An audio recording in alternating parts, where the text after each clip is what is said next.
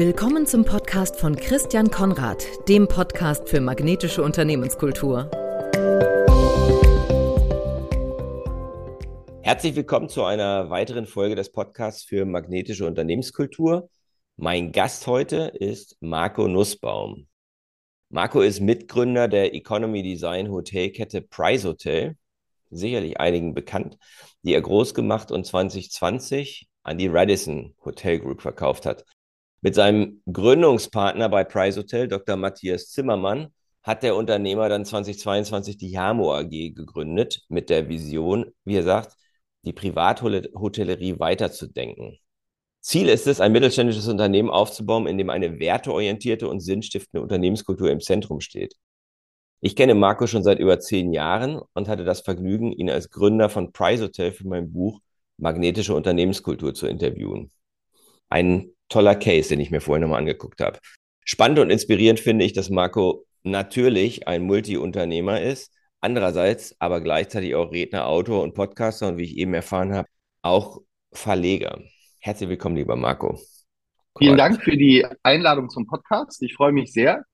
Um, ähm, ich finde ja die Gespräche mit dir immer sehr, sehr spannend, auch wenn wir ja wenige Gespräche führen. So irgendwie habe ich immer das Gefühl, je älter ich werde, umso schneller rennt die Zeit und umso weniger Zeit habe ich. Um, ähm, aber deswegen bin ich äh, sehr dankbar, dass wir heute hier zusammen sitzen und ja, gemeinsam mal ein paar Fragen und ein paar Themen auf den Grund gehen.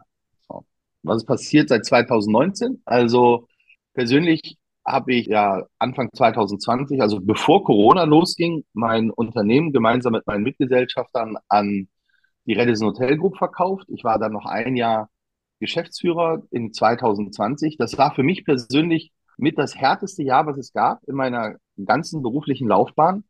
Ähm, ich war nicht mehr Gesellschafter. Redison ist hochvinkuliert, haben, äh, hat chinesische Gesellschafter und in der Corona-Pandemie, das weiß ja jeder, sind die Umsätze in der Hotellerie komplett zusammengebrochen. Ähm, das bedeutet natürlich, dass die, im ersten Moment die Kosten weitergelaufen sind, es sind keine Umsätze mehr da. Mhm. Und dann kommt man schnell in das Thema der Insolvenz rein. So, dann habe ich mhm. das Thema Insolvenz ist ja entweder mhm. Zahlungsunfähigkeit oder Überschuldung. Die Regierung hat das gemacht und wir haben eigentlich alle zwei Tage geprüft, wie ist bei uns der Stand? Muss ich zum Amtsgericht gehen und Insolvenz anmelden? Gerade auch, mhm. wie gesagt, weil ich ja noch Geschäftsführer war, bin ich ja in diesen Themen auch persönlich haftbar. Ja. Und äh, das ist ja eine Situation, wenn ich das nicht ordentlich mache, und selbst fünf, sechs, sieben, acht Jahre später aus irgendeinem Grund das Unternehmen Insolvenz anmeldet und der Insolvenzverwalter guckt sich also an und sagt, Mensch, zu dem Zeitpunkt im März 2020 hätte der damalige Geschäftsführer Insolvenz anmelden sollen. Jetzt gehen wir mal auf den los und machen den persönlich haftbar. So zivilrechtlich und strafrechtlich. Das war natürlich eine große Herausforderung, ähm, für mich mhm. persönlich das aufrechtzuerhalten und dann auch, sage ich mal, chinesischen Gesellschaftern oder ausländischen Gesellschaftern das deutsche Insolvenzrecht mal nahezubringen und zu sagen, hier, wir brauchen Darlehen, wir brauchen Unterstützung in der Company, sonst müssen wir leider Insolvenz anmelden. und das war das eine, das, was mich natürlich sehr unter Strom gestellt hat und wo der Druck sehr groß war. Das andere war, ich hänge halt sehr an jedem einzelnen Mitarbeiter, der mhm in meinem Unternehmen gearbeitet hat, weil ich ja der festen Überzeugung bin, dass durch die Mitarbeiter das Unternehmen überhaupt erst erfolgreich wird. Und da gab es natürlich auch Situationen bezüglich der Gehälter. Also wir haben dann relativ schnell, eigentlich sofort, habe ich einen äh, Montagscall, einen Zoom-Call eingeführt, wo an dem jeder Mitarbeiter, jedes Teammitglied teilnehmen konnte, wo alle Fragen beantwortet wurden. Das war Open-End. Ähm, jeder, der irgendwie Sorgen, Nöte, Probleme hatte, das konnte dort angesprochen werden. Mhm. Wenn er das nicht wollte, jeder hatte meine persönliche Handynummer, konnte mich direkt anrufen. Und das Schlimmste war, dass wir an zwei, drei, zwei, drei Mal in dem Jahr die Gehälter nicht pünktlich rausgekriegt haben, weil mhm. sich das, der, der, Geldeingang, das Geld, der Geldeingang verzögert hat. Und äh, das habe ich sehr transparent kommuniziert. Ich gesagt, Kinder, die waren immer gewohnt, dass sie relativ früh ihre Gehälter bekommen. Und ich, wir werden es diesen Monat nicht schaffen. Die werden erst am dritten oder vierten des Folgemonats kommen. Und ja, und mir war es wichtig, das immer sehr, sehr transparent zu halten, dass jedes Teammitglied weiß, wo sie stehen, was wir unternehmen. Und habe dann gesagt, wenn einer Probleme hat, soll er mich bitte persönlich anrufen.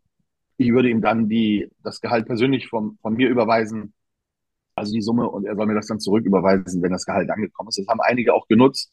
Mhm. Und ähm, das das war mir ganz, ganz wichtig. Also auf der einen Seite, klar, die persönliche Haftung da, das hat natürlich extrem viel Sorge bereitet, aber mehr auch die Sorge um die Mitarbeiter, dass die gut durch diese Krise kommen. Jetzt hatten wir den Vorteil, dass die Gehälter bei Price Hotel immer sehr gut waren. Wir haben immer mhm. schon weit über Tarif bezahlt und das Kurzarbeitergeld hat dann dazu geführt, natürlich, dass sie abzüglich oder mit den Abzügen trotzdem noch auf einem Niveau waren, wo andere erst waren mit, mit, mit einem vollen Gehalt. So, also mhm. das, äh, da, da bin ich auch ganz happy und und so sind wir 2020 sehr sehr gut durch die Krise gekommen. Ich habe dann 2020 aufgeführt, aufgehört und ja, dann wurde das Unternehmen von meinem Nachfolger, der aber auch schon zwei drei Jahre vorher in der Geschäftsführung war, wir haben das so vorbereitet, äh, hervorragend übernommen und auch super weitergeführt. Ja. Und äh, ist natürlich. Das heißt, der Spirit, ist der Spirit ist, ist geblieben, den du aufgebaut hast, weil das ist da ja, Fälle in dem Buch, der, wo das, in meinem Buch, wo das komplett gekippt ist. Ja, der Spirit ist, ist schon geblieben, nur man muss sich natürlich auch darüber im Klaren sein.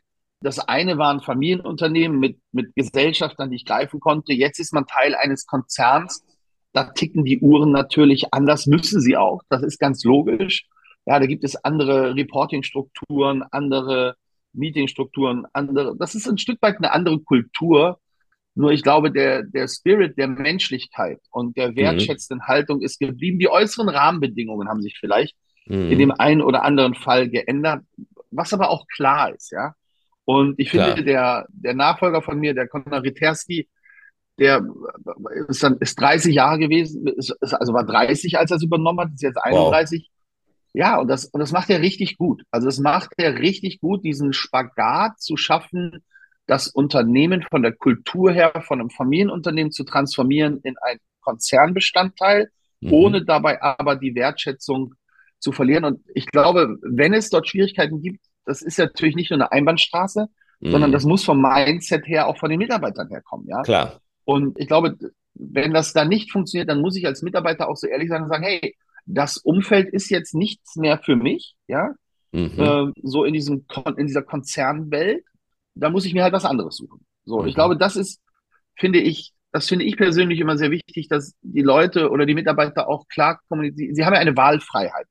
Sie sind ja nicht, sind ja keine Leibeigenen, sondern sie können ja sagen, hey, das passt mir nicht, ähm, dann kündige ich und dann gehe ich woanders hin. Das ist nun mal das Leben. So. Ähm, aber sich dann irgendwie zurückzusetzen und sagen, es ist alles scheiße, und früher war alles besser. Hey, es gibt kein Ticket äh, zurück ins früher war alles besser Land. Ja, so das ist halt einfach, das ist der Weg der Dinge und das ist, das kann ich nicht verändern. Das ist meine Haltung, die ich daran verändern kann. Und am Ende des Tages ist es love it, leave it or change it. Ja? Mhm. Und ich mhm. finde, der Connor und sein Team, die machen das hervorragend. Die haben das, die Gesellschaft toll positioniert. Die wird weiter wachsen. Ich glaube, die machen in diesem Jahr, also 2000, 22 machen die fast 50 Millionen Umsatz, nächstes wow. Jahr 2023 fast 65 Millionen. Ja, wir hatten das, ich hatte das Unternehmen damals so aufgebaut, dass wir also, sag ich mal, wir hatten die Verträge gesichert und alles bis äh, wahrscheinlich 100 Millionen Euro Umsatz. Und das in der Summe ist das ein Immobilienvermögen, was ja durch Pachtverträge und sowas verwaltet wird von über einer halben Milliarde. Also das ist schon, da haben wir schon gut was aufgebaut. Ja. Da sieht man oftmals nicht im Hintergrund, was da so für Werte, auch finanzielle Werte drinstecken. Aber da bin ich ehrlich gesagt auch ganz stolz drauf, was das für ein Unternehmen geworden ist und dass sie die Marke auch beibehalten und diese weiter wächst. Also eine Marke, die mhm. ich gegründet habe, die jetzt international geht, das macht mich persönlich ehrlich gesagt auch ein bisschen stolz. Absolut, das kann es auf jeden Fall. Also ich kann jetzt aus meiner, meiner Erfahrung sagen, die Male, die ich jetzt bei Price Hotel war, auch in der Zeit, da ist das, das ist die Begegnung mit den Mitarbeitern ist schon außergewöhnlich. Ich habe auch, ich hatte eine Veranstaltung hier im, im Mai in, in Bremen und einige Leute haben dann im Price Hotel über, übernachtet und waren auch alle sehr voll des Lobes. Also das würde ich jetzt aus, aus der, aus der, so mal, N gleich drei, vier Kundensicht sagen, ist, ist, ist geblieben, ne, was du da an Spirit hinterlassen hast oder aufgebaut ja, hast. Ja, und das ist ja der Spirit, der Spirit in die, das ist ja am Ende entscheidend, dass der in jede Phase des Unternehmens eindringt und jeder das auch mitlebt. Mhm. Und das muss ich sagen, was mich sehr gefreut hat in der Corona-Zeit, dass die, die Teams nicht in Panik verfallen sind, sondern die Professionalität, mit, wo ich eigentlich probiert habe, sie dahin zu bekommen. Ich habe ja damals immer gesagt, ich bin ein CEO, aber ich bin kein Chief Executive Officer, der von oben nach unten durchexekutiert, mhm. sondern ich bin ein Chief Enabling Officer, der den Teams, der, dessen Aufgabe es ist, den Teams die Teams dazu zu befähigen, dass sie eine kontinuierliche Höchstleistung bringen können. So. Und das, also Corona kam, Umsätze brachen ein und ohne dass wir was sagen mussten, haben die Teams zum Teil wirklich, haben den Nachtdienst, wir hatten einen externen Nachtdienst, den haben sie nach Hause geschickt, haben gesagt, hey, das ist mhm. zu teuer, äh, wir teilen uns selbst mit ein, machen ja. selbst Nachtdienst, wobei wir vorher immer gesagt haben, unsere Teammitglieder machen keinen Nachtdienst, sondern haben dann selbst Nachtdienst gemacht, haben die externe Haus, ähm, Housekeeping-Firma, die die Zimmer reinigen, sowas nach Hause geschickt, haben sich im Team eingeteilt, die wenigen Zimmer, die noch da sind, die reinigen wir selbst, ja, und haben eigentlich alles das, was sie machen konnten, um Kosten zu sparen, haben sie eigenständig umgesetzt, ohne dass wir was sagen mussten. Und das war für mich ehrlich gesagt eine der größten Freuden und Bestätigungen, dass wir mit oder dass ich auch mit der Kultur, die ich mir vorstelle, die Vision einer Kultur, die ich habe, damit auf dem richtigen Weg bin. Großartig. Ich ein tolles, tolles Beispiel, ne? diese Eigenständigkeit tatsächlich, die immer beschworen wird. Wenn die dann in der Situation, wo es notwendig ist, tatsächlich stattfindet, dann, dann, hat, dann hat man alles richtig gemacht. Ja, und da war ich, ehrlich gesagt, da war ich richtig stolz auf die Leute. Also da war ich richtig stolz auf die Leute, habe ich Gänsehaut gekriegt hätte die alle umarmen können, die dann so die E-Mails reinkamen und sagen, hey, guck mal, wir haben das schon geregelt, das haben wir schon gemacht, so haben wir uns aufgestellt, wir haben die Dienstpläne neu gestaltet. Also das war schon, das war schon eine ganz, ganz große Geschichte, ja. Sehr cool. Was ist dann noch passiert? Weil dann, ich, ich habe das ja immer so verfolgt, deine auch Social Media Aktivitäten, die ich ehrlich gesagt sehr schätze, weil du immer sehr interessante, nachdenkliche, äh, inspirierende Töne da anschlägst. Gleichzeitig habe ich gesehen, dass du in Howacht, ich glaube, das ist in Schleswig-Holstein, was Neues gemacht hast. Und das ist nicht das gleiche wie das, worüber wir gleich sprechen wollen, nämlich deine neue größeres äh, unternehmerisches Projekt, sondern das ist, glaube ich, ein etwas ein Herzensprojekt, oder? Kann das sein? Ja, das ist, ähm, das ist, also ich bin, in, äh, bin vor einigen Jahren in Howacht angekommen, weil ich mit meinem kleinen Sohn ein Hideaway in der Natur haben wollte. Also ich wollte mhm. nicht irgendwo hin, wollte in keinen hochfrequentierten Sehnsuchtsort, sondern ich wollte etwas haben, was beschaulich ist, wo das eine, eine, eine Idylle ist, die, die, die noch einen gewissen Charme hat, wo es nicht überflutet ist. Und wir sind 2017 haben wir uns für ein kleines Häuschen gekauft hier, eine Reddachkarte, hat die umgebaut. Und seit 2018 haben wir also regelmäßig Zeit in der Natur und in Hobach verbracht. Wunderschöner mhm. Ort, ganz kleiner Ort. Viele kennen den nicht, das ist auch gut so, ja. Und ähm, ja. Das, das, ist auch super. Das hat sich also, das hat sich hier ganz, ganz toll entwickelt und ich bin hier extrem gut aufgenommen worden. Ja, das, ich war ganz dankbar. Mein kleiner Sohn hat hier äh, gegenüber ein, ein Nudelladen, also das da, das ist ein Restaurant, die machen eigene Nudeln und sowas und das ist ganz, ganz herzlich, die Betreiber und eigentlich sind super zu uns, auch zu ihm und das war also, das, das hat so eine, so eine Thematik gehabt, dass wir rausgehen aus der Stadt, dass wir zu uns finden, dass wir nicht irgendwie nur, nur dem, dem Stress ausgesetzt sind, sondern dass wir hier zur Ruhe kommen, in der Natur sind, durchatmen können, frei sein können.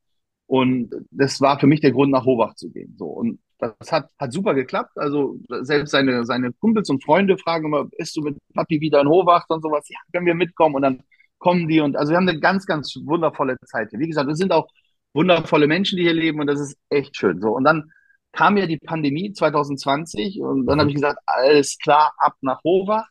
Ich arbeite aus der Natur heraus, um selbst die Energie zu bekommen, durch diese Pandemie durchzugehen. Da war natürlich mm. nichts los hier, ja. Das war total, der Ort war ruhig und dann bin ich morgens am Wasser lang gegangen, bin zwischendurch spazieren gegangen und dann habe ich mir so gedacht, Mensch, was wird denn passieren durch diese ganze Pandemie? Ich glaube, Urlaub wird sich verschieben, ja, der Klimawandel kommt, ja.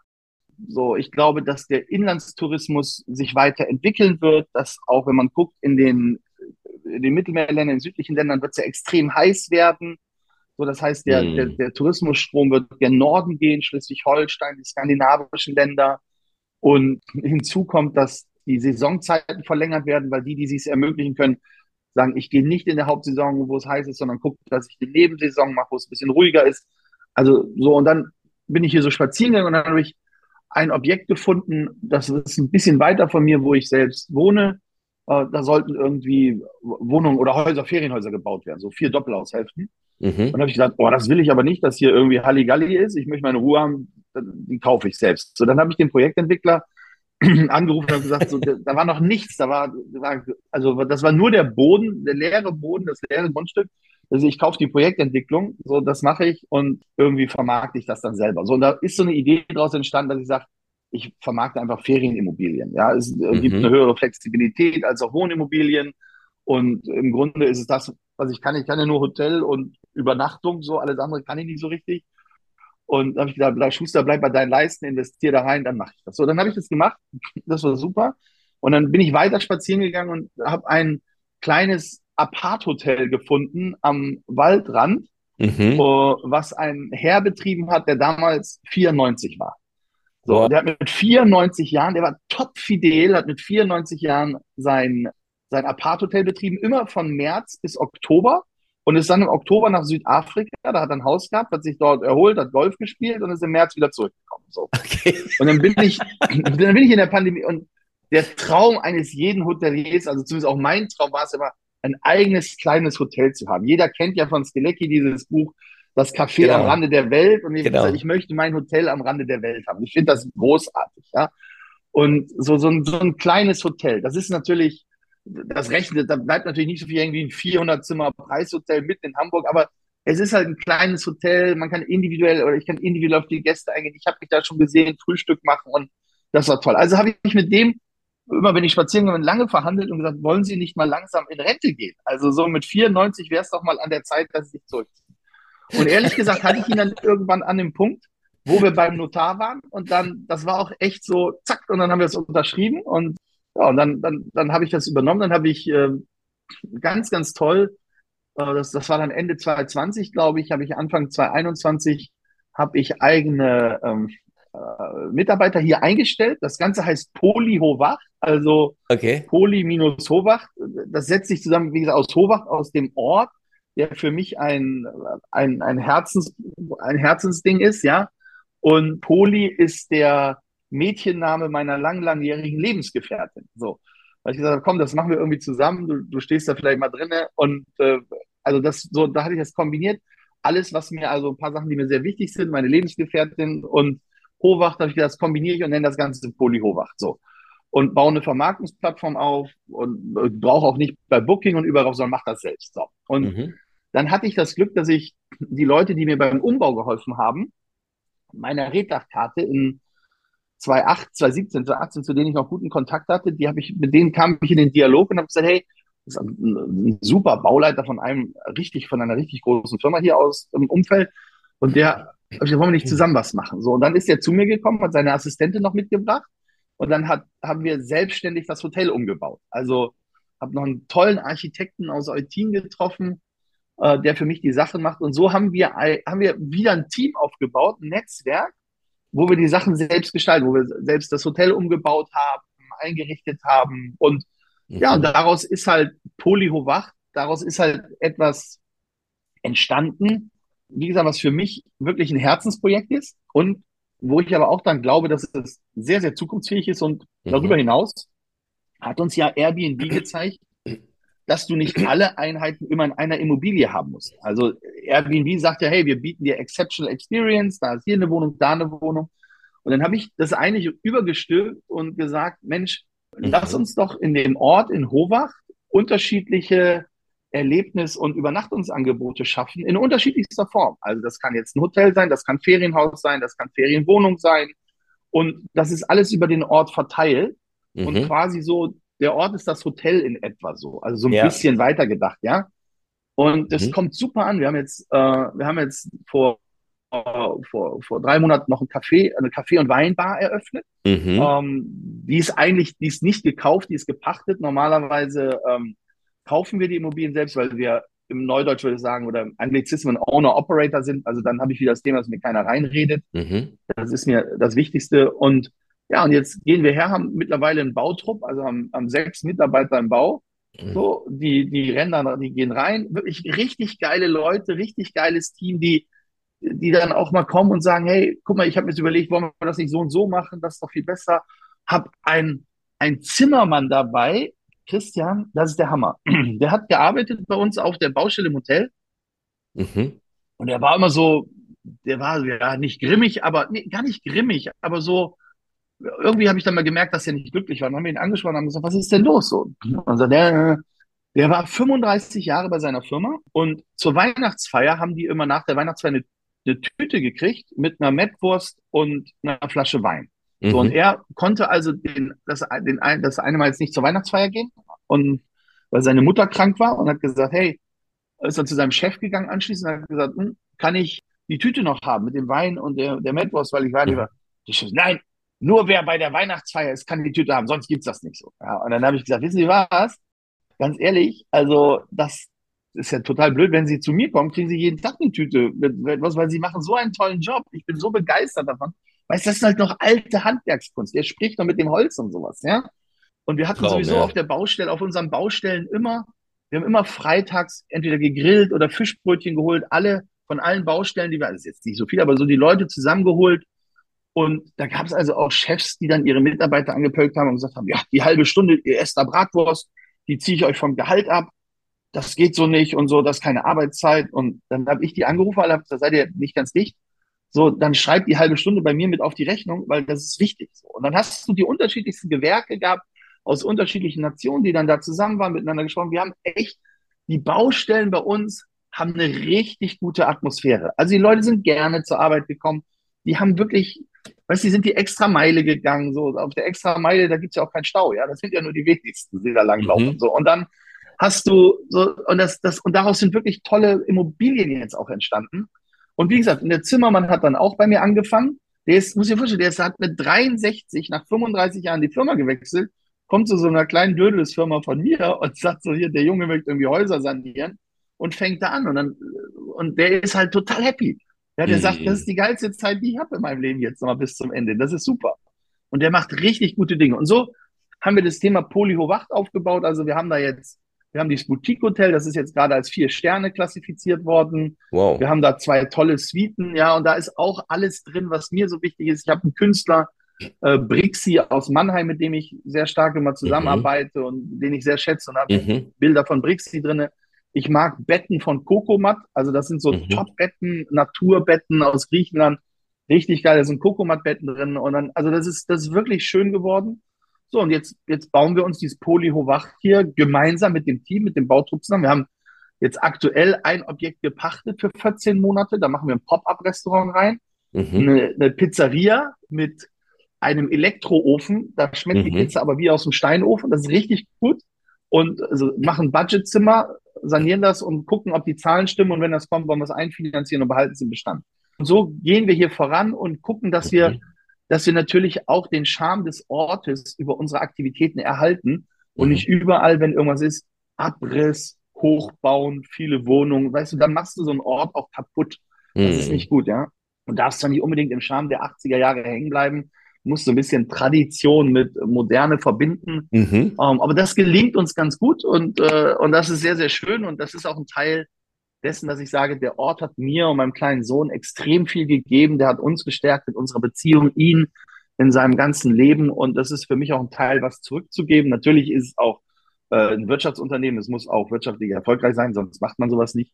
Äh, und parallel dazu habe ich eine Stiftung gegründet, die Poli Hovacht Stiftung, mhm. wo wir dann, wenn ich zum Beispiel, ich mache das gar nicht mehr so oft, die Speakings oder sowas, weil ich keinen Bock mehr habe zu reisen. Mhm. So, wenn das ist, mache ich das virtuell. Aber wenn ich dann äh, Speaking-Gebühren kriege, also die fließen dann in die Stiftung rein oder ich habe okay. ein Aufsichtsratmandat bei Romantik-Hotels, das lasse ich in die Stiftung fließen und damit gucken wir, dass wir immer mal wieder so Kleinigkeiten, wo vielleicht keine Budgets von der Ort oder von der Gemeinde her sind, machen, dass wir eine Bank sponsoren, oder mal eine Skulptur oder solche Sachen. Also und, und so schließt sich der Kreislauf. Das ist also wirklich alles, alles, was das ist, ist ein, ist ein Herzensobjekt. Wie gesagt, Mädchenname meiner Lebensgefährtin, Hochwacht ja. als Ort, gute Stimmung mit den Leuten, die hier arbeiten. Also das ist alles, das ist echt alles schön. Das ist, das ist die Geschichte von Poliowacht.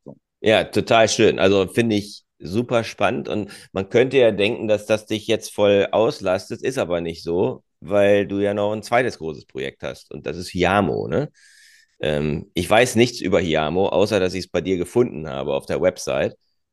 Ja. Aber da hast du ja auch Größeres vor, ne? Also du möchtest. Naja, das Größeres möchtest, ist, also ist ein bisschen übertrieben. So, das ist ehrlich gesagt, wir haben Hiamo gegründet, weil wir, wir können immer den Bogen spannen auch zu dem Thema Fachkräftemangel und Arbeitskräftemangel und sowas. Sehr gerne. Und ich glaube halt, ich glaube halt, dass die, die Branche, meine Branche, ich kann ja immer nur für meine Branche sprechen, da kenne ich mich aus. Mhm. Ähm, oder da, sag ich mal, da, das, das, da ist ja immer, das ist ja alles immer im Niedriglohnsektor angesiedelt. Ja? Mhm. Und wenn du dir überlegst, dass du, dass das Geld ja oftmals auf der Immobilienseite verdient wird, also dass Immobilienentwickler, äh, jetzt ist es eher schlecht momentan, aber wahnsinnig profitiert haben, viele Millionen gemacht haben und bei den Mitarbeitern im Hotel bleibt eigentlich wenig dabei hängen. Mhm. So. Das hat mich immer geärgert und ich habe gesagt, ich möchte, dass die Mitarbeiter am Erfolg beteiligt sind. Also bei, mhm. bei Preishotel haben sie gute Prämienmodelle gehabt, das hat alles gepasst, haben hohe Gehälter gehabt, aber ich so richtig beteiligt, wenn eine Immobilie verkauft wurde oder sowas, war es nicht. Und jetzt haben wir natürlich die Situation, dass viele, viele, gerade junge Leute in der Branche auch sind, die müssen noch 30, 35 Jahre arbeiten Du, sie, du siehst Klar. die Inflationsraten, du siehst die Nebenkosten. Mhm. Wie willst du heute als junger Mensch in der Hotellerie oder in der Gastronomie äh, A, eine Familie ernähren und B, aber überhaupt mal Vermögen aufbauen? Also wie willst du langfristig auch mal für dich was aufbauen? Und da habe ich gesagt, was, also ich muss das nicht machen. Auch Yamo ist ein Herzensprojekt, ist nicht ein Projekt, mhm. um zu sagen, ich will jetzt nochmal ein zweites Preishotel haben, sondern ich möchte, Hiamo ist, soll eine People's Company sein. Unsere Zielsetzung war, dass wir das Unternehmen, dass wir Hotels, die vielleicht in die Jahre gekommen sind, die keine Nachfolgeregelung haben, revitalisieren, äh, modernisieren und dann betreiben. Mhm. Und dass die, dass alle Teammitglieder, also es ist egal, ob Spüler, Haus, Zimmermädchen, was weiß ich, ähm, über einen Aktien, über eine Stock Option Plan, also mhm. oder über einen Aktienplan am Unternehmen beteiligt sind. Und wir mhm. wollen das Unternehmen, das dauert alles noch ein bisschen, aber die, so die Vision ist, das Unternehmen an die Börse zu führen. Das hört sich großartig an, aber es gibt ja ganz kleine Börsen wie in Düsseldorf oder auch in München. Mhm. Und eigentlich ist der Hintergrund der, ähm, dass wir, dass wir sagen, die, die Mitarbeiter sollen sehen über eine WKN-Nummer, dass sie dann in ihr Handy gucken können und was hat das Aktienpaket, was ich gerade am Unternehmen halte, für einen Wert aktuell, ja. Mhm. Und sollen sehen, wenn ich mit meiner Arbeitskraft, wie trage ich zum, zur Wertsteigerung des Unternehmens bei. So, und wenn es mhm. uns gelingt, da ein paar Hotels reinzumachen, dann steigert das die Marktkapitalisierung ja. und dann steigt auch der Wert der Aktienpakete. Also das ist der Hintergrund von Hiamo, dass ich gesagt habe, ich, es gibt ja so viele Veranstaltungen, das weißt du ja auch, weißt du, Veranstaltungen, Podcasts, dies, das, alles, wo alle sich hinstellen und erklären, was man alles besser machen kann. Und für mich habe ich ja den Anspruch zu sagen, ich bin kein besser Wisser, aber vielleicht ein besser Macher. So, ich setze einfach mal das um und das kann ich im Kleinen machen. Und das ist der Hintergrund von Hiamo, dass wir eigentlich eine Company aufbauen, wo die, die, die Teammitglieder und die Mitarbeiter langfristig bei uns bleiben, wo wir auch wieder natürlich eine wertschätzende eine Kultur haben. Hiamo kommt aus dem Hawaiianischen, deswegen haben wir gesagt, wir setzen das so ein bisschen nach den, nach den Huna-Prinzipien auf, der, der hawaiianischen spirituellen Lehre. Das wäre jetzt zu, zu tief, um da ins Detail zu gehen, ja. aber so, das, das ist so ein bisschen, im Grunde, wenn du dir auch die spirituellen Lehren anguckst, egal aus welcher Religion oder so, mhm. es, es ähnelt sich ja doch alles ein wenig im Umgang mit Menschen, mit mir, mit Achtsamkeit und sowas. Und wir haben halt gesagt, ich würde halt gerne, dass die als Incentive, dass sie auch mal nach Hawaii fliegen, dass sie diese Ausbildung zu den Huna-Geschichten machen. Also mhm. das ist so ein bisschen die Vision dahinter steht.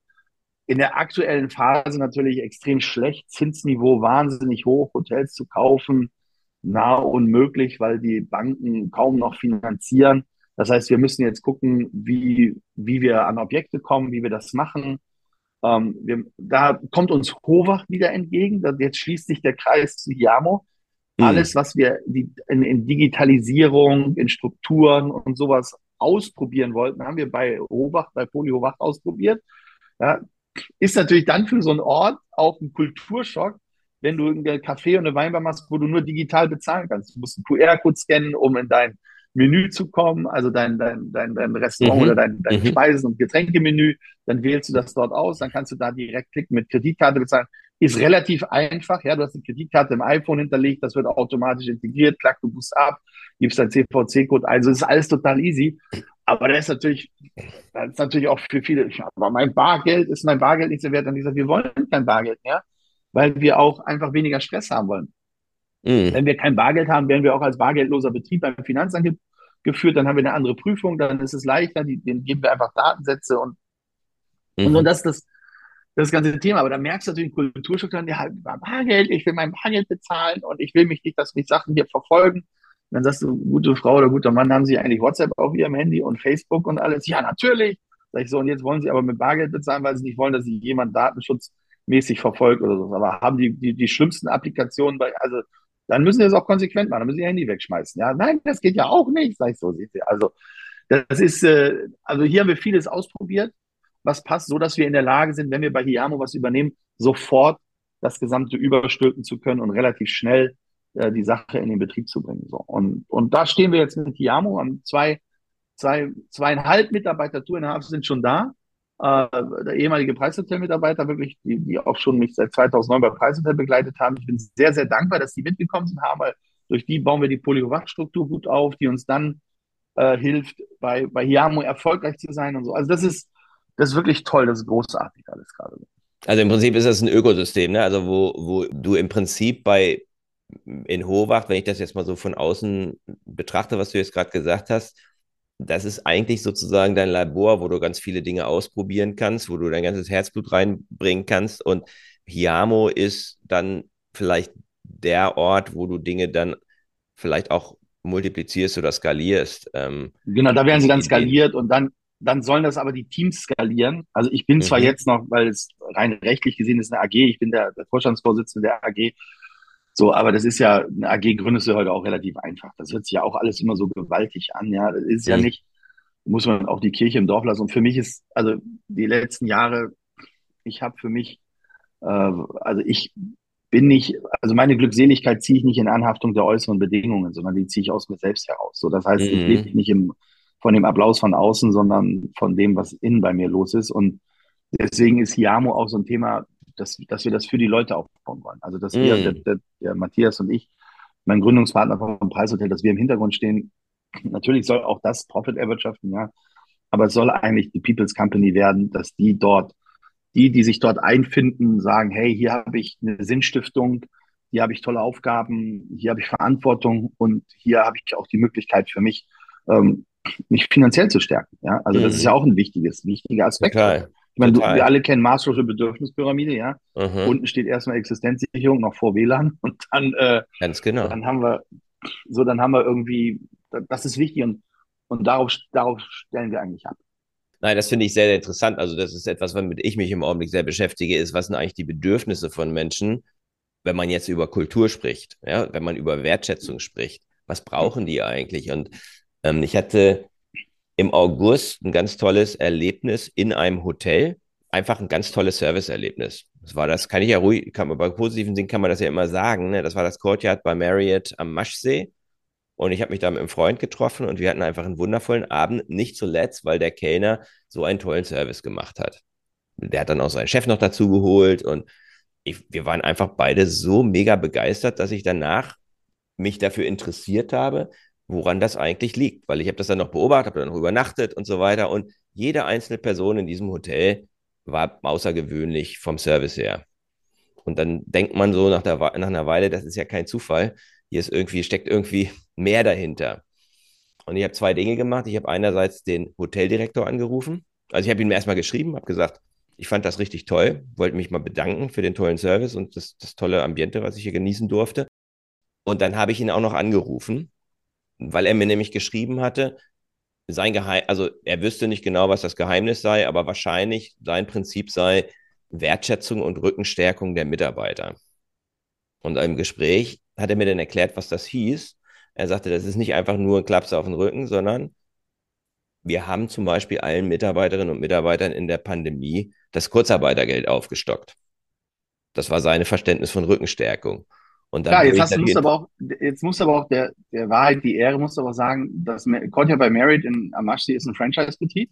Ja, da steckt ein regionaler, toller, klar. großer, richtig großer Unternehmer hinter, der, der, der Baum, ja. Mhm, weiß und ich. die Baumunternehmensgruppe. Und dadurch haben sie natürlich die Möglichkeit, so zu agieren. Das kannst du dann in einem Konzern, die machen das halt nicht mehr. Das ist halt der Unterschied zwischen dem Familienunternehmen mhm. und mhm. dem, sag ich mal, dem mittelständischen Unternehmertum und mhm. ja, der Excel-Listen geführten Konzerne. Das stimmt. Trotzdem wäre jetzt meine Frage an dich in dem Kontext, Was ist aus deiner Sicht das Geheimnis von begeisterndem gastronomischen Service? Weil das ist ja das, was häufig, wo, wo häufig auch viel geklagt wird, dass man nicht mehr genügend Service kriegt und, und überhaupt oder haben die da gar nicht auf. Und was ist eigentlich das, nachdem, nachdem du ja so viele Jahre in dem, in dem Bereich tätig bist und auch eben Kulturen aufgebaut und entwickelt hast, wo das auch mit dazugehört? Natürlich, dass auch, mit, dass auch Kundinnen und Kunden sehr zufrieden sind.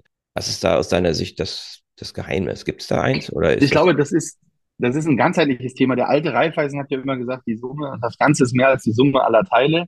Das würde das auch sprengen. Nur, ich glaube, wo die Hotellerie oder wo die Branche Nachholbedarf hat, massiven Nachholbedarf hat, ist bei der Auswahl der Mitarbeiter. So, also wirklich bei der Auswahl der Mitarbeiter zu gucken, passt jemand wirklich in ein Dienstleistungsunternehmen? Ja, mhm. ist das wirklich seine intrinsische Motivation, ja. Dienstleister zu sein? So, das gilt es erst einmal herauszufinden, weil sonst führst du Leute in eine Aufgabenstellung rein, die gegen ihre intrinsische Motivation arbeiten. Mhm.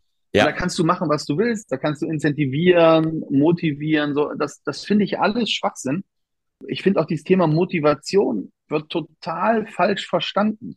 Meine mhm. Aufgabe als Unternehmer ist es nicht, Menschen zu motivieren, aber mhm. motivierten Menschen, die zu mir kommen, ein Arbeitsumfeld zu geben, was sie nicht mhm. demotiviert. So, und da gehört dazu, da gehört die EDV, mit der sie arbeiten dazu, da gehört das Umfeld dazu, da gehört Mittagessen dazu, da gehört, also da gehören ganz, ganz viele Dinge dazu, ja. Mhm. Und ich glaube, das ist erstmal so die Grundvoraussetzung, dass ich überhaupt motivierte Menschen habe. Ich kann eine Geschichte erzählen, mhm. die wie wir individuell auf die Leute eingehen. Wir haben bei Preishotel immer Raucherzimmer abgerechnet. Also wenn wir sind ein Nichtraucherhotel und wenn jemand geraucht hat, haben wir 350 Euro gemacht. Da haben wir alle gesagt, seid ihr bekloppt? 350 Euro reicht doch auch 50. Da habe ich gesagt, nee, 50 Euro. Dann sagt einer, ach komm, 50 Euro, wenn sie mich erwischen, zahle ich, kein mhm. Problem. Das wollten wir nicht. Und du hast ja auch wieder eine Wahlfreiheit. Du fährst ja auch nicht bei Rot über die Ampel und beschwerst dich, wenn du dann irgendwie ein Ticket kriegst oder sowas oder dir irgendwann der Führerschein entzogen wird. Und so haben wir gesagt, du brauchst dir auch nicht bei uns rauchen. Und wenn du rauszahlst, 350 Euro. So, jetzt hatten wir einen Mitarbeiter gehabt, super Typ, junger Typ, der wollte immer Spätdienst arbeiten. Also der sagte, ich will morgens meine Ruhe haben, ich liebe das abends zu arbeiten.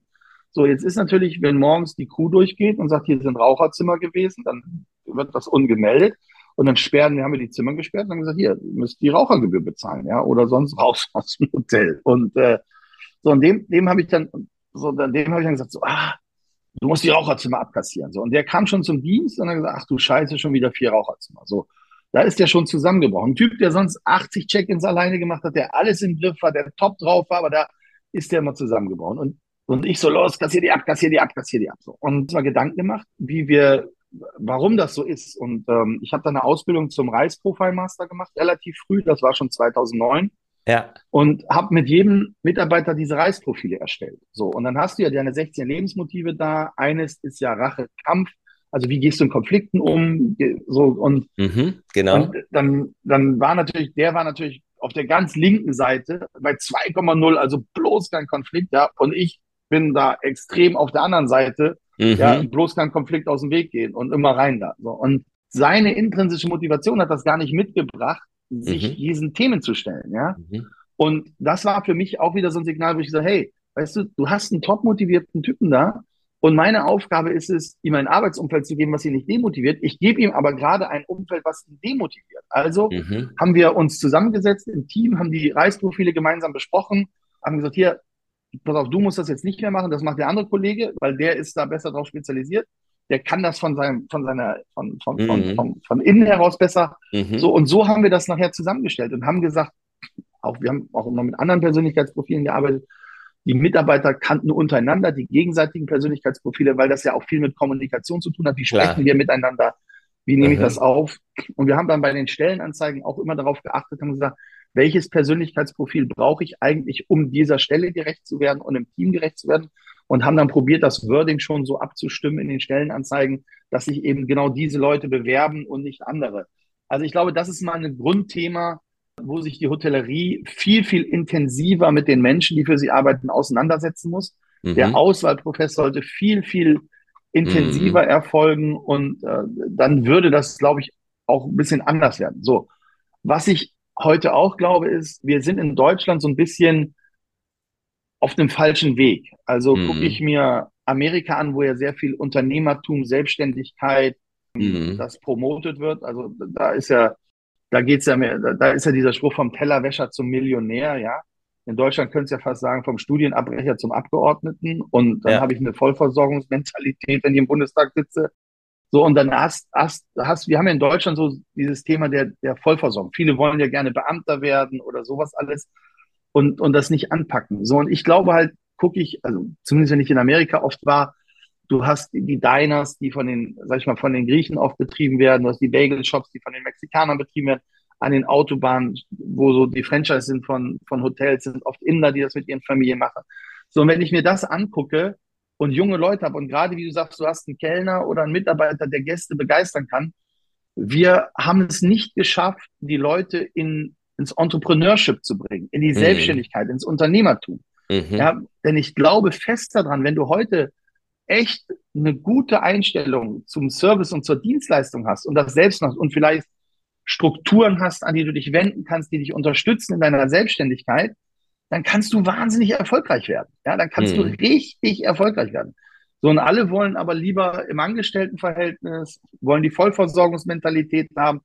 So, das ist so ein bisschen das, ich glaube, unsere Branche lebt auch sehr stark davon, dass du einen Mittelstand hast, eine fragmentierte, mhm. also wir sind eine sehr fragmentierte Branche, wo viele Unternehmer sind, wenn ich mir angucke, die Romantikhotels oder sowas, alles, fast alles eigenständige Unternehmer, Mhm. So, das ist ein Unterschied. Und ich glaube, du hättest da heute Chancen, extrem erfolgreich zu sein und nicht irgendwie so irgendwo anders einfach so mitzulaufen. Ja? Also mhm. Also das, das sei mal das eine nochmal dahingestellt. Und dann, glaube ich, ist natürlich extrem als Gast, das hast du ja gesagt, merkst du das, wenn du in ein Hotel kommst oder in ein Restaurant kommst, hast du ganz feine Antennen, funktioniert die Unternehmenskultur hier oder nicht. Und dazu Total. gehört auch, weißt du, es sind so simple Dinge, da können wir jetzt Wochen drüber sprechen, aber du, du, du, du machst halt keinen Mitarbeiter vor dein, vor dem Gastrund oder sowas. Ja, das passiert ja heute häufig immer noch. Ja, ja, hatte ich neulich. Das, sind so, mhm. das, ist ja. so, das sind so simple Dinge, die einfach nicht passieren. Wir haben zum Beispiel bei, meine Reservierungsabteilung bei Preishotel wusste immer, egal welche Entscheidung sie treffen, ich stehe dahinter. So dann, ich kenne, mich kennen natürlich auch viele Leute, wahrscheinlich mehr als ich kenne. So, und dann rufen die an, sagen, ich kenne den Marco, können wir eine Family and Friends Rate haben, können wir Sonderkonditionen haben, bla, bla, bla, so, ja. Und dann sagen die nein, ja, und dann kann es sagen, sagen ich habe immer gesagt, ihr entscheidet das, das ist euer Revenue Management, eure Umsatzoptimierung. Gebt ihr Zimmer raus zu Friends and Family Rat oder nicht? Und so, und wenn die es nicht gemacht haben, haben die Leute oft bei mir angerufen und haben gesagt, ja, guck mal, also mhm. selbst mit meiner Schwester habe ich da so einen riesen Stress bekommen. Ja, die kommt aus der Bankenwelt, total total andere Struktur, anders gelagert. Also habe ich riesen Stress mit der bekommen. Die hat dann angerufen in der Reservierung und gesagt, nee, nee, nee, Nussbaum, ich wollte eine Family and Friends Rate reservieren. Und dann haben die gesagt, sorry, Family and Friends Raten sind ausgebucht. Ja, aber mein Name, ich bin Nussbaum. Dann haben die gesagt, ja, sorry, ist ausgebucht, ja. Und sie können normal buchen. Dann hat sie mich angerufen. Hat sie gesagt, ja, kannst du deine Mitarbeiter mal anrufen, dass die mir eine Friends and Family Rate geben? Dann habe ich gesagt, das haben die gesagt, jetzt ausgebucht. Ich gesagt, du, dann ist ausgebucht. Dann, dann gibt's das nicht ja, aber bist du jetzt der Chef oder nicht? Du kannst ihnen das doch wohl mal sagen. Und also, die hat das überhaupt nicht kapiert, ja. Ich gesagt, du blöde Kuh, irgendwie, äh, komm am besten, buch mein Hotel nie wieder, ja, komm nie wieder, geh woanders hin mit deinem doofen Freund, weil ihr macht unsere ganze Unternehmenskultur hart genau. und kaputt. So funktioniert mhm. das nicht, ja. Mhm. Und was meinst du, wie oft, wie oft Leute am Empfang Sehr waren? Sehr cooles Beispiel, und, ja. Mhm. Ja, aber wie oft Leute am Empfang waren und gesagt mhm. haben, ich kenne den Marco Nussbaum und wenn ich das jetzt nicht kriege, dann rufe ich den an. Und die waren alle, die waren alle so cool. Und haben gesagt, wissen Sie was? Hier ist ein Telefon, rufen Sie noch eben an und dann sagen, soll er mir das eben selbst erklären. Das ist kein Problem, wenn er das dann so macht, dann machen wir das so. Weil die wussten, dass ich das nie kippen würde. Und die meisten von den Spinnern hatten meine Handynummer gar nicht, ja. So. Und dann, ja, nee, also okay, dann machen wir das so. So, also traut sich auch keiner, weißt du? Und, und ich glaube, das sind so, das sind so kleine Momentaufnahmen, wo die Teams aber wissen, Alter, der steht gnadenlos nicht nur hinter uns, auch vor uns und neben uns. Und da kann nichts passieren. Ja, es kann einfach nichts passieren. Und äh, das stärkt natürlich, ja. Total. Also diese, das, das ist, das ist, denke ich mal, auch, das steht auch hinter Bestärkung. Ne? Also ich, ich beschäftige mich ganz viel mit diesem Thema, was heißt eigentlich Bestärkung?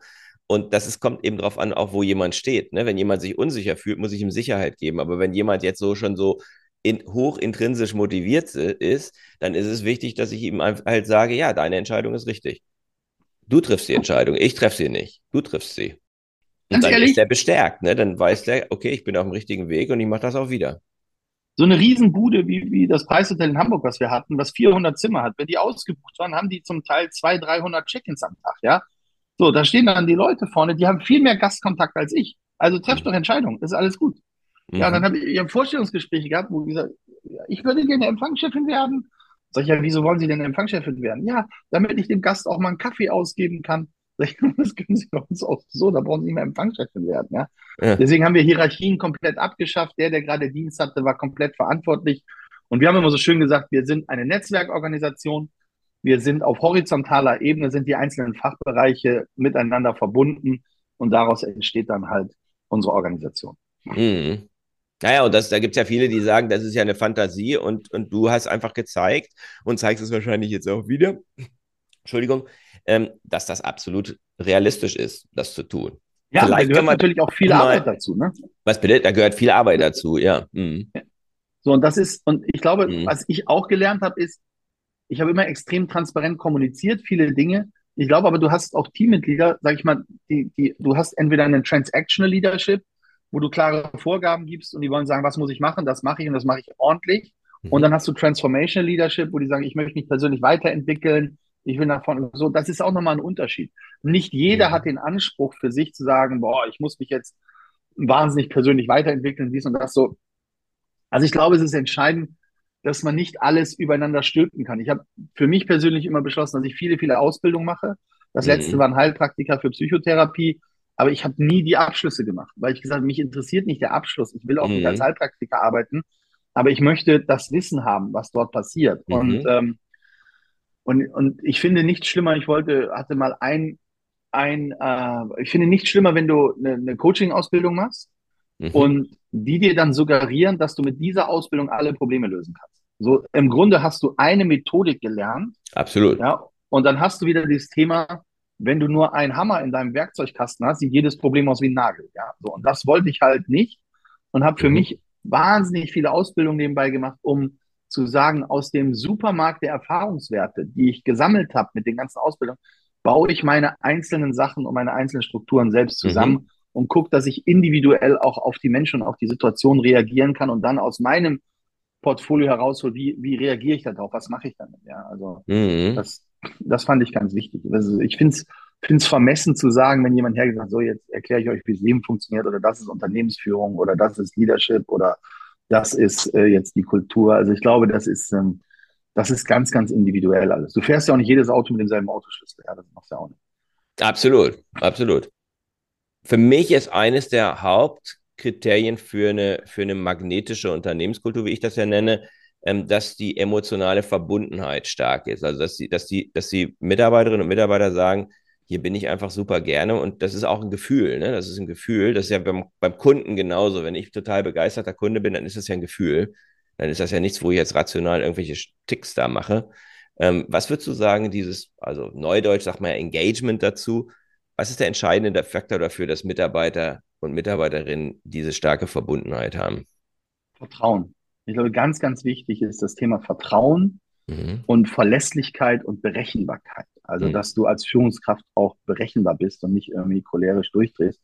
Mhm. Das Vertrauen in deine Person, die Verlässlichkeit in deinen Aussagen, ja, mhm. das ist, glaube ich, das ist in meinen Augen sehr, sehr wichtig, ja, und die Berechenbarkeit in deinen Handlungen am Ende auch. Mhm. Ähm, das, was, was ich, also das, mein kleiner Sohn hilft mir da echt ganz, der hat eigentlich, das ist eigentlich mein bester Leadership Coach, den ich habe, der Kleine.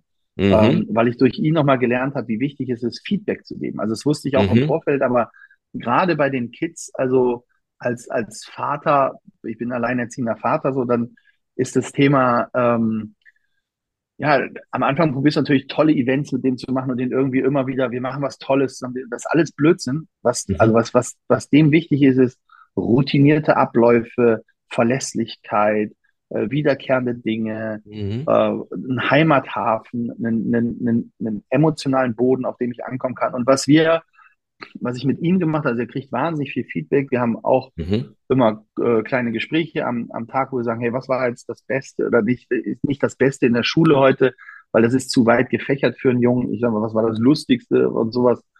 Und was ich was mir sehr wichtig ist, auch im Umgang im Unternehmen mit den Menschen, dass wir immer zwischen Identität und Verhaltensweise unterscheiden. So. Mhm. Also das mache ich mit meinem kleinen Sohn auch, dem sage ich, weißt du, wir werden bestimmt an Punkte kommen, wo du eine Verhaltensweise an den Tag legst, die mir nicht passt. Und dann werden wir darüber sprechen müssen. Und vielleicht haben wir auch mal einen kleinen Stress miteinander.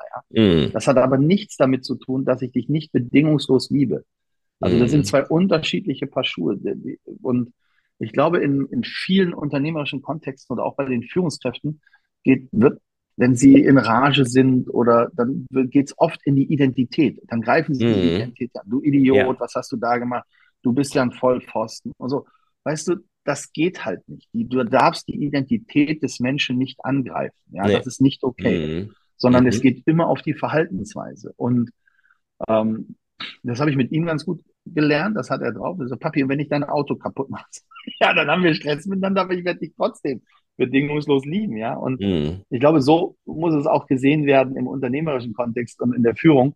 Deshalb, ich habe eine hohe Wertschätzung den Menschen gegenüber. Mhm. Aber natürlich müssen wir mal hin und wieder über Verhaltensweisen sprechen, wenn sie nicht passen, ja. Nur dann müssen sie dialogisiert werden.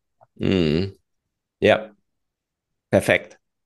Marco, wenn andere, wenn ich andere fragen würde, ähm, vielleicht jetzt mal dein, deinen langjährigen Geschäftspartner, was macht den Marco magnetisch? Was macht ihn anziehend? Warum machst du immer wieder Projekte mit ihm? Was würde der mir sagen?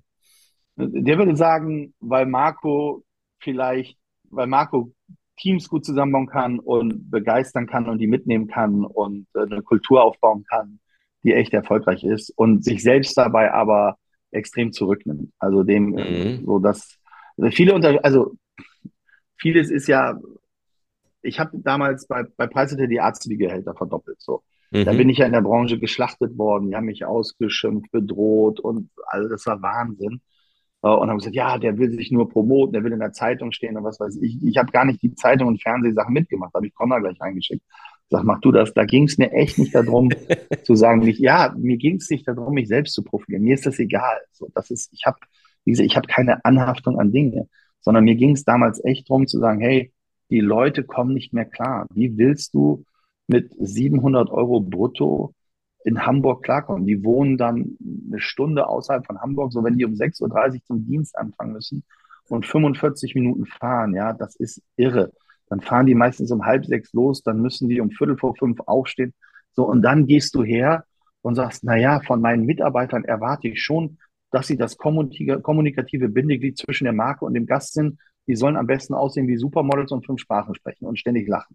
So, das ist doch Blödsinn. Das kannst du, wenn du so, und dann habe ich, haben wir das verdoppelt, einfach aus der heraus, um den Menschen eine Absicherung zu geben. Ja, und alle, ja, der will das nur, um sich promoten. Da hast du gesehen, wie stark unsere Branche auch von der Reflexion des eigenen Geistes lebt. Also, weil Mhm. sie alle selbst gerne, weißt du, Hotel hat immer einen hohen sozialen Stellenwert. Du hast eine Visitenkarte, da steht schnell Direktor drauf, aber das sind alles Titel ohne Mittel im Grunde, ja. Mhm. Und äh, aber es ist halt für die, sag ich mal, in der Gesellschaft, wenn du eine Direktorkarte hast, dann bist du was, ja, so, dann Mhm. hast du was, so, dann ist der Hoteldirektor, so, ja, so Blödsinn. Und äh, und dann hast du natürlich auch viele Leute, die sich diesen Status erarbeiten und äh, dann nach unten halt treten, um diesen Status zu behalten und gar nicht die Mhm. Leute besser machen. Und und die würden sagen, hey, der Marco tut alles, um irgendwie den Leuten die Möglichkeit zu geben, dass sie sich entwickeln, dass sie besser werden Mhm.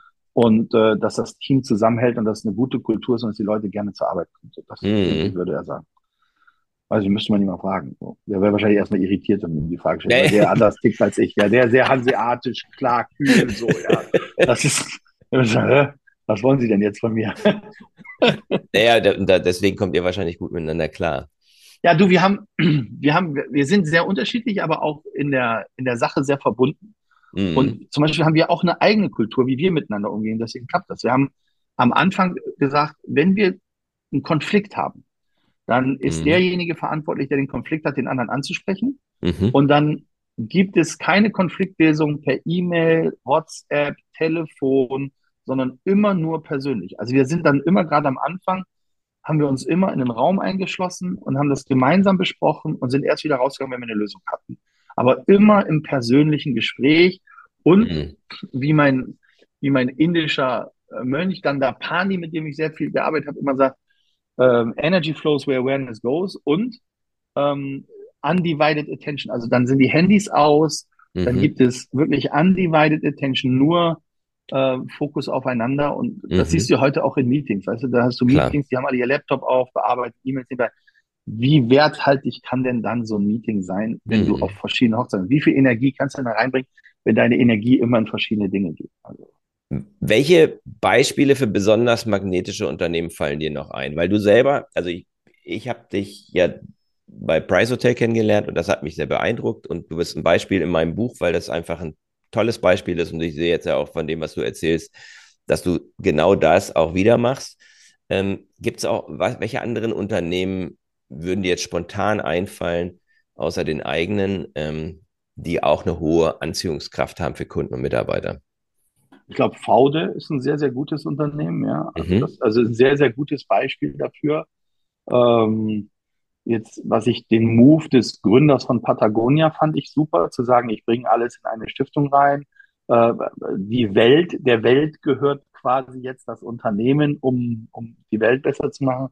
Zippo war damals, glaube ich, eine ganz, ganz gute Geschichte. Also es gibt, und es gibt verschiedene, also ich hatte neulich die Gelegenheit, mal im Noma essen zu gehen in Kopenhagen. Und oh, ja, das ist auch ein Traum, ja. ja mhm. Das war, das mhm. war super, ja. Da haben wir meinen Geburtstag da gefeiert mit äh, einem sehr lieben befreundeten Paar und da waren wir zu viert da. Und äh, da muss ich sagen, also Essen war top, Weinkarte war scheiße, die korrespondierenden Weine, aber das war was anderes. Ähm, aber was das, was der Spirit, der da war, das war unglaublich. Allein schon der, der uns begrüßt hat, als wir aus dem Taxi ausgestiegen sind, mit dem hätte ich schon eine halbe Stunde quatschen können, hätte die ganze Zeit umarmen können. Da war ich schon so beseelt, äh, wie der, der hat so gelacht und, und weißt du, du merkst ja, ob, ob Leute so ein, so ein, so ein Tippsmile, so ein Trinkgeldlachen haben mhm. oder so ein aufgesetzter oder ob es wirklich von Herzen. Ich fand den sogar, ich wollte gar nicht mehr weg. Die hätten mir mhm. auch den Aperitif da vorne bringen können. Ja, also das war, ich fand den so super. Und dann gehst du da lang und du hast das bei, bei allen Leuten. Die haben einen Spirit in dem Laden. Das habe ich noch nie erlebt. Das habe ich so noch nie erlebt. Das ist der Hammer. Das war für mich das Allergrößte. Also losgelöst von dem Essen und von dem ganzen Setting war das, das zu, diese Experience zu machen. Und ich glaube, und da muss ich jetzt mal Lanzen für die Branche brechen, ich bin der Überzeugung, dass du in vielen Hotels und Restaurants ein Schattenmanagement hast, wo die Führungskräfte gar nicht mitkriegen, wie die Teams sich als Team zusammentun, Entscheidungen treffen, Dinge regeln, organisieren. Und das sind für mich auch tolle Beispiele, die einfach hands-on sind, wo ich sage, das ist eine, weil die haben alle eine Verbundenheit miteinander, diese Teams, diese kleinen mhm. Teams auch. Das finde ich großartig. Also ich mhm. liebe die Menschen in unserer Branche. Das ist, also deswegen haben wir auch das Problem, ehrlich gesagt, weil die von allen abgeworben werden. Die gehen in Anwaltskanzleien, in Autohäuser, in, mhm. zu Amazon, was weiß ich so. Alle, jeder will gerne die Hotelleute haben, weil sie belastbar sind, weil sie schnell als Team zusammen raufen können. So, also wir haben eigentlich die besten Voraussetzungen und kriegen es nicht hin, die Leute bei uns zu halten. Ja? Und mhm. ich finde, wenn du sagst, was sind so tolle Beispiele, sind diese Teams, die im Schattenmanagement arbeiten, die sagen, lass den da oben mal quatschen, wir machen das Geschäft, ja, und nicken. Also das ist, finde ich großartig. Also das finde ich top, ja.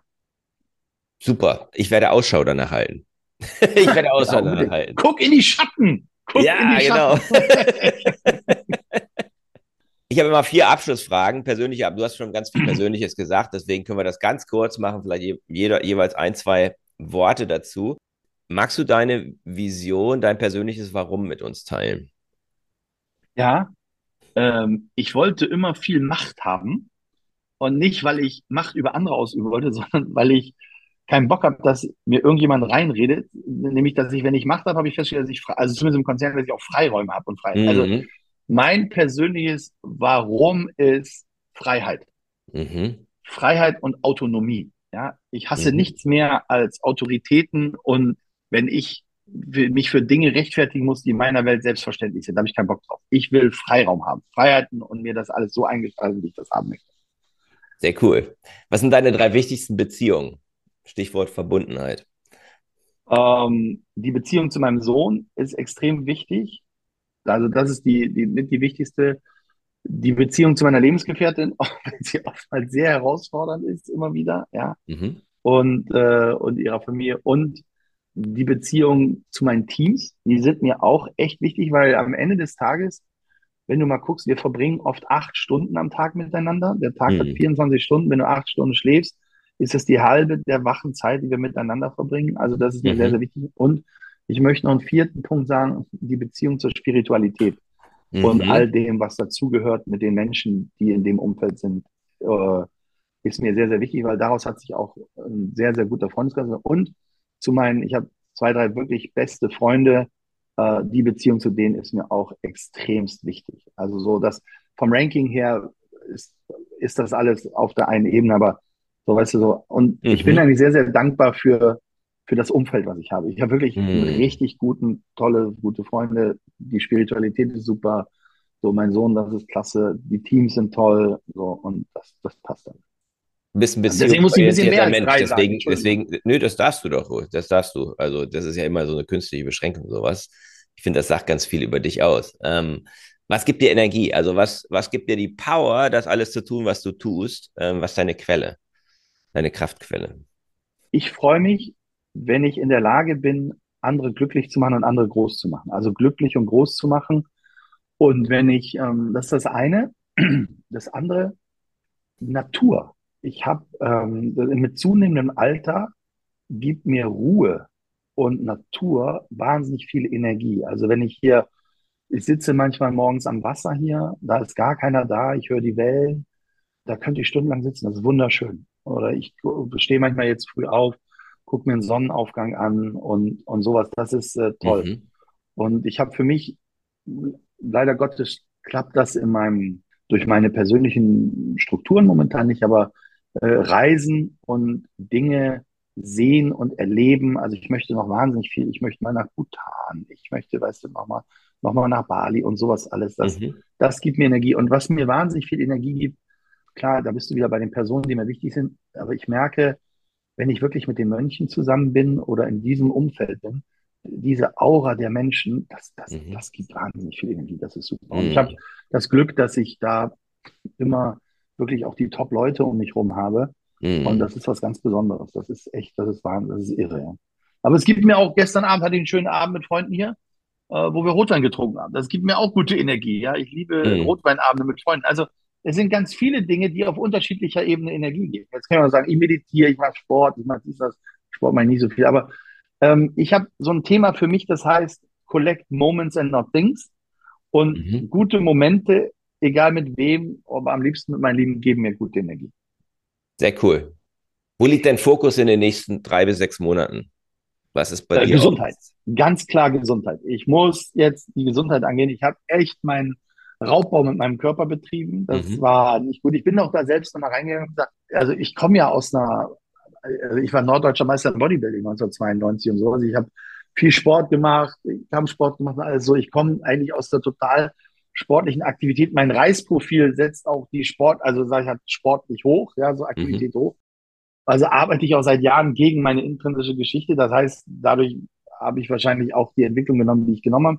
Und Mhm. jetzt geht's wirklich um die Gesundheit und da bin ich auch nochmal dabei. Ich habe Rapid Eye Movement für mich nochmal gemacht, um so ein paar Sachen aus dem Unterbewusstsein Mhm. aufzulösen, zu gucken, was ist, weil vom Fachlichen her weiß ich das, was ich machen muss, aber ich habe es halt noch nicht richtig transportiert gekriegt in mein Leben und so gucke ich auch immer wieder, wie gehe ich selbst mit mir um und Mhm. wie kann ich meine inneren Blockaden lösen, damit ich dahin komme. Und äh, das Thema Gesundheit ist jetzt die nächsten drei bis sechs Monate das aller, allerwichtigste.